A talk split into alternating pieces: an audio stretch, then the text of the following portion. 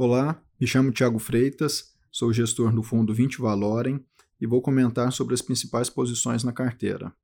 O fundo, que visa ganho real para preservação de capital, obteve ganhos nas posições compradas em títulos públicos ligados à inflação e tomada no juro nominal em dólar, e perdeu na posição tomada no juro nominal aqui do Brasil. Na parte de Brasil, a inflação continua com pressão de alta, com as geadas afetando a produção agrícola, os preços de energia pressionados devido à crise hídrica e os preços de serviços sendo puxados pela reabertura da economia. Dessa forma, o Banco Central deve ser levado a aumentar mais os juros e de maneira mais rápida.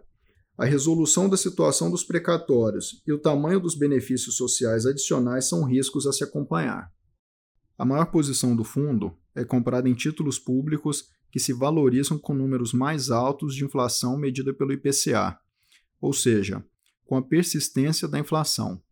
São títulos curtos, com vencimento em agosto de 2022, que ganham em cenários de surpresas inflacionárias para cima, como foi o caso dos choques de preços de alimentos provocados pelas geadas.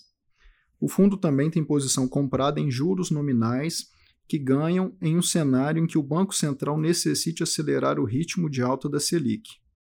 Para finalizar, o valor está comprado em dólar contra real e tem posição comprada em juro de 10 anos dos Estados Unidos, isto é, ganha dinheiro com alta do juro nos Estados Unidos.